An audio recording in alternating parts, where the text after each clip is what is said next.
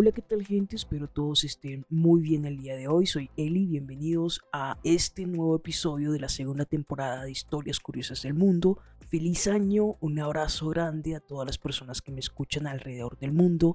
Gracias por su apoyo, por estar ahí, por sus comentarios. Y bueno, antes de comenzar este nuevo episodio, quiero eh, agregar algo, bueno, darles una noticia que eh, estaré lanzando eh, los episodios del, de la temporada anterior en formato video animado, pero esto va a ser eh, para las plataformas de Facebook, eh, TikTok e Instagram. Entonces si quieren ver cómo se ven eh, estos episodios en formato video animado, pásense por allá. En las tres plataformas, tanto en Facebook, TikTok e Instagram, me encuentran como historias curiosas del mundo.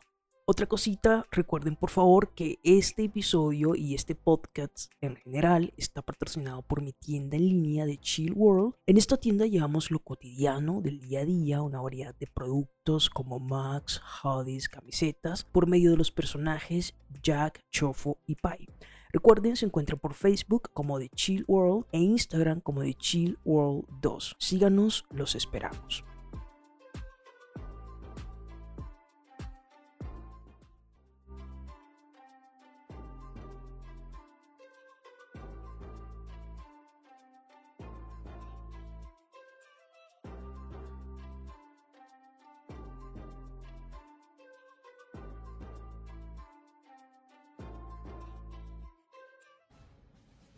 Los caballeros templarios se establecieron en torno a 1119 y recibieron el reconocimiento papal en 1129. Fue una orden militar católica medieval cuyos miembros combinaban la destreza marcial con la vida monástica y defendían los lugares santos cristianos y a los peregrinos en Oriente Medio y en otros lugares. Hoy les hablaré de los templarios.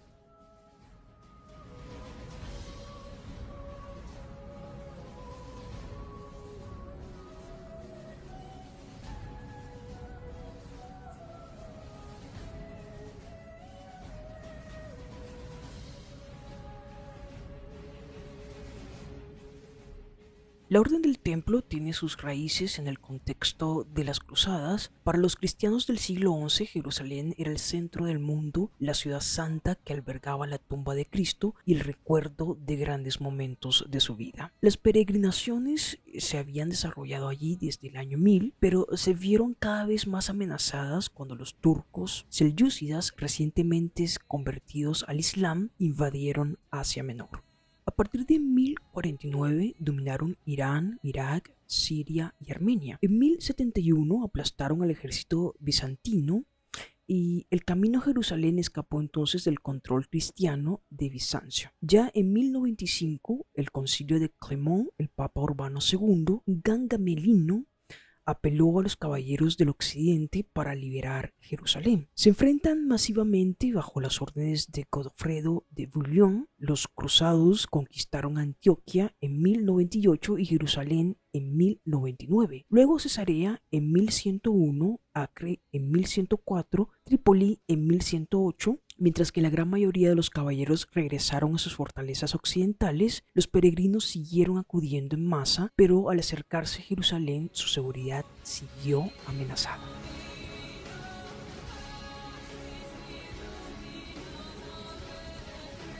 Bueno, lo que es en las misiones de los templarios, inicialmente los caballeros templarios, una pequeña tropa de pobres caballeros de Cristo que vivían religiosamente y en la indigencia proporcionaban la policía de carretera, escoltando a los peregrinos cuando se acercaban a Jerusalén, particularmente en los estrechos desfiles entre Cesarea y Jaita o hacia lugares emblemáticos de la vida de Jesús como el lago de Jordán.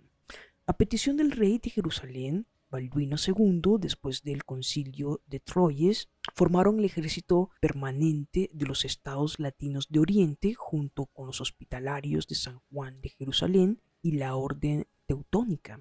Las otras dos principales órdenes religiosas y militares y en el frente en sus fortalezas de Oriente, pero también en la península ibérica, los caballeros templarios dividían sus vidas entre la oración y la guerra en el silencio y la austeridad, el coraje y la disciplina.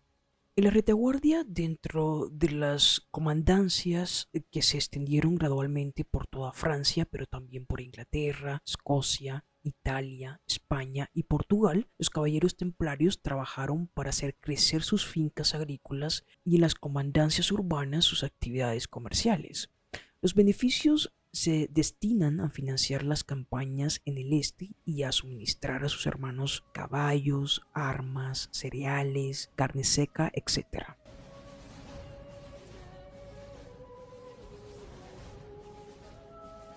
Los caballeros templarios se dividen en tres grupos, caballeros, hermanos servidores o sargentos y los capellanes, que son los únicos caballeros templarios que son sacerdotes. Todos son reconocibles por la cruz roja que llevan cosida en su capa, y desde sus comienzos la Orden del Temple experimentó una fuerte expansión debido a las vocaciones que suscitó y a las numerosas donaciones que recibió.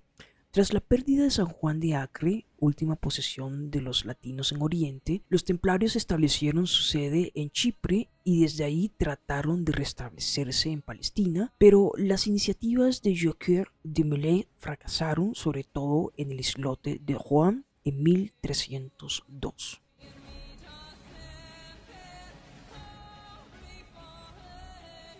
Entrando en lo que es la abolición de la Orden del Templo. Bueno, en el marco de su conflicto con el papado desde el Bonifacio VIII, el rey de Francia, en busca del absolutismo soñado con ser el papa en su reino, orquesta una campaña de desprestigio contra los caballeros templarios, cuya orden que ha permanecido muy poderosa depende exclusivamente del soberano pontífice.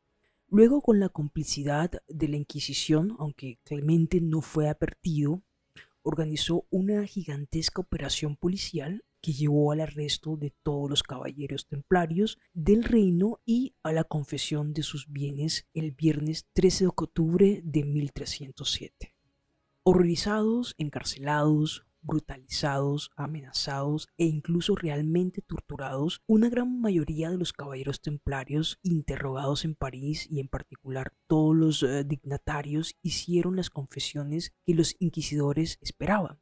Se les acusa de obligar a los nuevos reclutas a escupir en la cruz, de obligarles a dar besos obscenos, de incitarles a la homosexualidad y de adorar a un ídolo. La ola de arrestos se extiende a todos los reinos de Europa, pero solo eh, es seguida por confesiones donde se aplica la tortura. Cuando en Francia, en la primavera de 1310, se reunieron y denunciaron las condiciones de sus interrogatorios y de su detención para retractarse de sus confesiones y proclamar alto y claro la inocencia de la Orden del Temple, 54 hermanos fueron, por ejemplo, condenados a ser quemados en la hoguera por haberse retractado de sus confesiones y quemados al día siguiente, 12 de mayo de 1310 en París. Los templarios abandonaron entonces toda resistencia.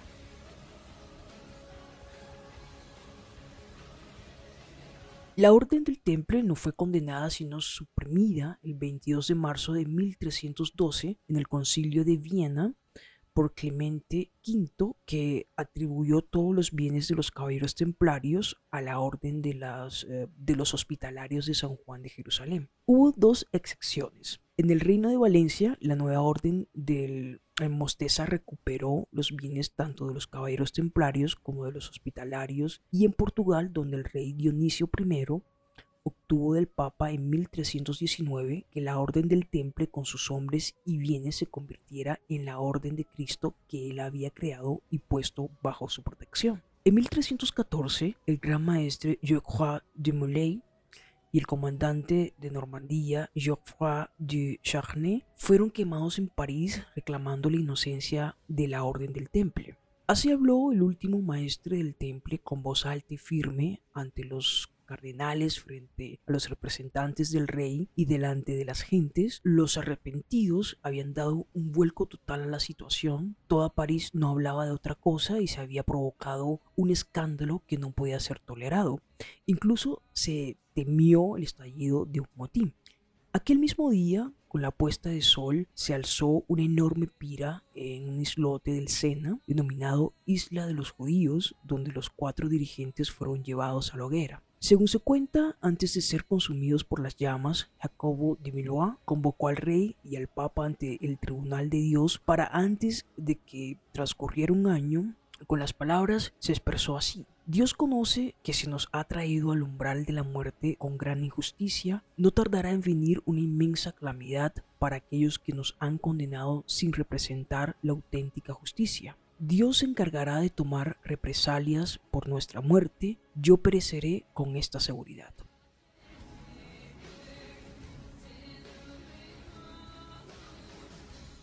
Y casualmente, o no, la verdad es que antes de un año, tal como aseguró el maestre templario antes de morir, fallecieron tanto Felipe VI eh, como Clemente V, y el primero que falleció fue el Papa a los 37 días y estaba enfermo. Eh, en una noche fue presa de un dolor insufrible que le mordía el vientre. Sus galenos comunicaron que había muerto a merced de unos horribles sufrimientos. Por otro lado, el rey francés murió el 29 de noviembre al chocar con la rama de un árbol mientras montaba a caballo por el bosque el golpe fue tan grave que el monarca pereció una parálisis general con gran padecimiento hasta su minuto final.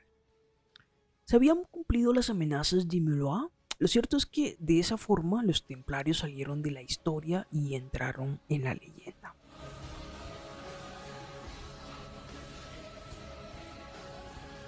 Desde el punto de vista de las acusaciones y los procesos montados contra ellos por los conserjes del rey de Francia, los templarios son completamente inocentes. Los procesos son nulos de pleno derecho, alevosamente parciales, incluso aquellos que presidieron de la tortura. La degradación sufrida por su adicción al dinero, al poder y a la política los condena irremediablemente no por haber traicionado a la iglesia o la monarquía, sino por haberse traicionado a ellos mismos, a sus ideales y a sus orígenes.